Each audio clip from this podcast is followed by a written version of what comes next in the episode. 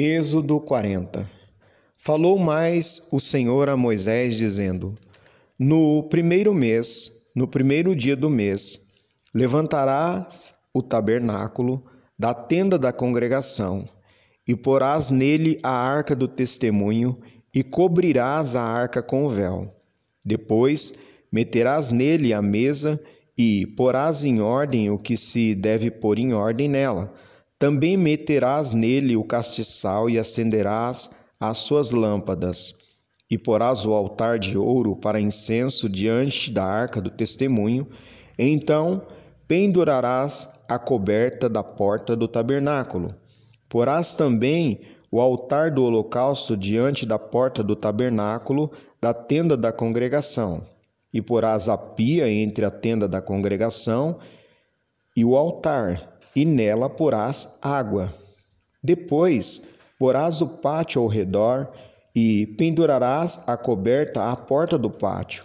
Então tomarás o azeite da unção e ungirás o tabernáculo e tudo o que há nele, e santificará com todos os seus móveis, e será santo.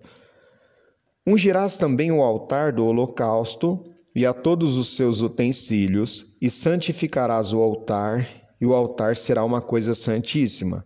Então ungirás a pia e a sua base e a santificarás. Farás também chegar Arão e seus filhos à porta da tenda da congregação e os lavarás com água. E vestirás a Arão e as vestes santas e ungirás e o santificarás para que me administre o sacerdócio. Também farás chegar seus filhos e lhes vestirás as túnicas, e os ungirás como ungiste a seu pai, para que me administrem o sacerdócio, e a sua unção lhes será por sacerdócio perpétuo nas suas gerações. E fê-lo Moisés, conforme tudo o que o Senhor lhe ordenou, assim o fez.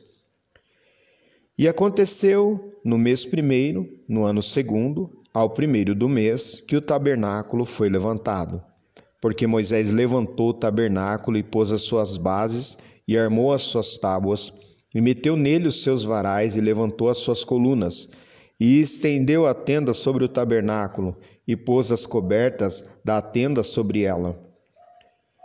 Em cima, como o Senhor ordenara a Moisés. E tomou o testemunho e pô-lo na arca, e meteu os varais à arca e pôs o propiciatório sobre a arca em cima. E levou a arca ao tabernáculo, e pendurou o véu da cobertura, e cobriu a arca do testemunho, como o Senhor ordenara a Moisés.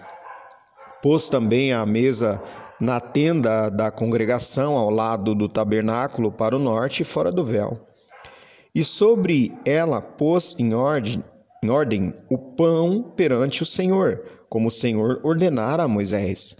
Pôs também na tenda da congregação o castiçal de fronte da mesa, ao lado do tabernáculo para o sul, e acendeu as lâmpadas perante o Senhor, como o Senhor ordenara a Moisés, e pôs o altar de ouro na tenda da congregação diante do véu.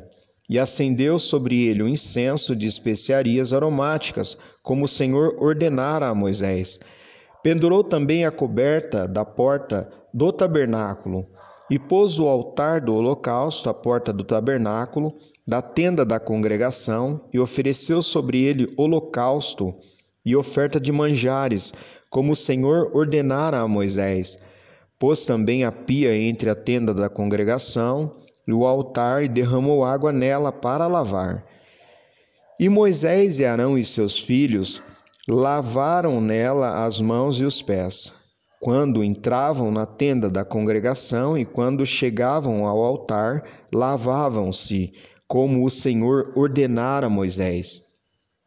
Levantou também o pátio ao redor do tabernáculo e do altar e pendurou a coberta da porta do pátio. Assim Moisés acabou a obra.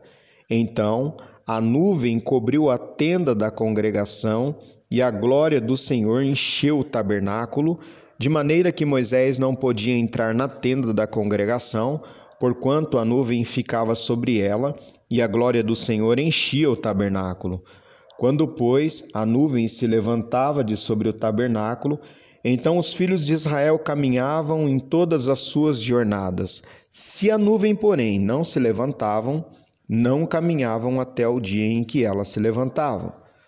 Porquanto a nuvem do Senhor estava de dia sobre o tabernáculo, e o fogo estava de noite sobre ele, perante os olhos de toda a casa de Israel em todas as suas jornadas.